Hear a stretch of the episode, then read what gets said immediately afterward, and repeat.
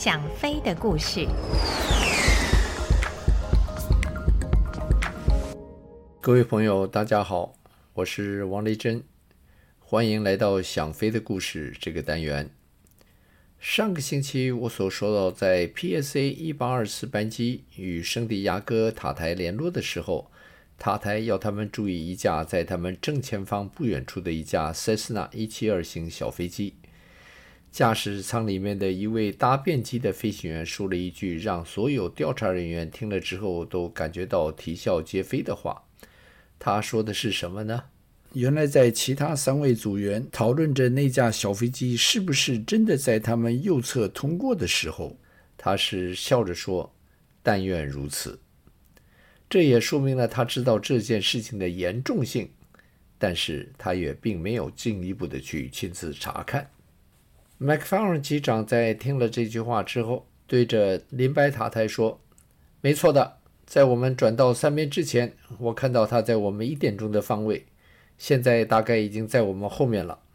就在这个时候，副驾驶按照落地前的标准程序将起落架放下。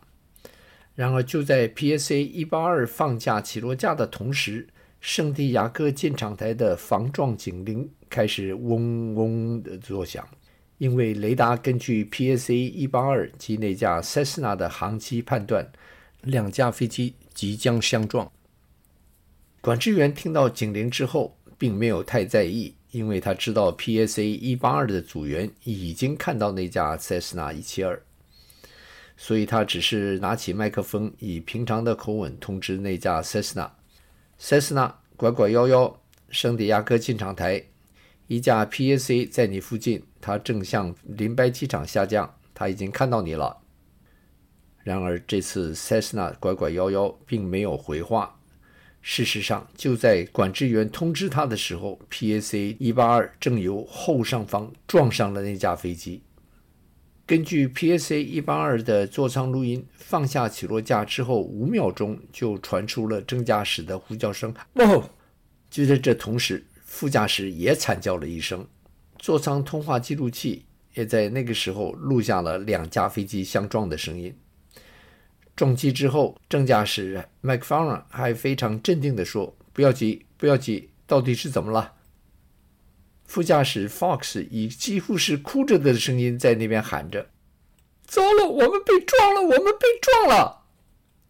在知道情况之后，麦克法伦机长向塔台报告：“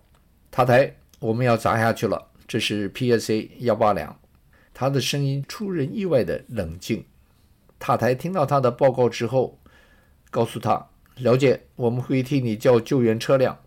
PSA 幺八两是以下降的姿势由后上方撞到正在爬升中的 Cessna，Cessna 的翅膀当场被撞断，整架飞机四分五裂的直往地面砸去。而 PSA 幺八两的右翼前缘则被 Cessna 的螺旋桨打烂，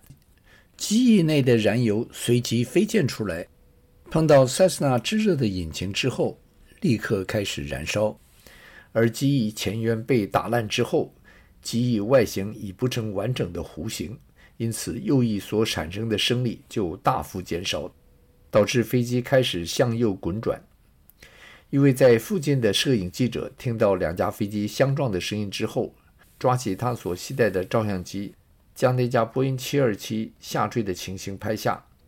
由拍下的相片中可以看出，PSA 的右边副翼完全压下。这是将右翼抬起的步骤，升降舵也完全拉到向上的位置。这是将机头抬起的步骤。这说明了飞行组员在最后的那二十秒钟里，曾努力的设法将飞机恢复正常的姿态，但是因为右翼翅膀受损太大，使飞机难逃坠毁的厄运。飞机相撞的时候，高度只有两千多尺，而且是在下降的姿态，所以仅是几秒钟的时间，飞机就已经逼近地面。麦克法伦机场在飞机撞地之前，用广播系统警告后舱的旅客：“是时候了，抓紧！”这个时候，PSA 幺八两的座舱记录器里面所录下的最后一句话，不是惊恐的悲嚎，而是“妈，我爱你。”这句话虽然听得非常的清楚，但是却无法辨认到底是哪一位组员的声音。PSA 幺八两以时速五百多公里的高速撞进林白机场东北方的一个住宅区，飞机在巨大的撞击下立刻支离破碎。飞机里面的人虽然被安全带紧紧地系在座椅上，然而在飞机撞地的瞬间，多数的人都被那巨大的力量弹出机身。飞机上一万多磅的燃油在撞地后被引燃，导致二十二栋民房被撞后在烈火中完全烧毁。PSA 幺八两上的一百二十八位乘客、三位飞行组员及四位空服员全部在空难中丧生，加上 Cessna 一七二小飞机上的教官及学员。及在地面住宅区里面因为撞击及烈火而死亡的七位居民，一共有一百四十四人在这场空难中罹难，是当时美国航空史上最惨的一次空难事件。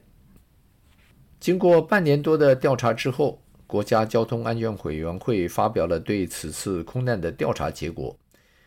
交通安全局认为，这次空难的主要原因是 PSA 幺八两的组员并没有按照航管的程序行事。当他们第一次看到那架 Cessna 的时候，就该全程注意那架飞机的行踪，直到那架飞机不再构成飞安的顾虑。但是他们在失去对那架飞机的目视之后，他们并没有向航管人员通报，而只是认为那架飞机已经在他们的飞机右侧通过。不再对他们造成任何威胁。为了证明 PSA 幺八两的正副驾驶两人不但能也该看到那架塞斯纳，国家交通安全委员会请了两位身高分别与正副驾驶相同的人，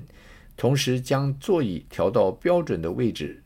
然后在驾驶舱正前方的两块挡风玻璃上，根据那两人的坐姿，标出两位飞行员的正常目视点。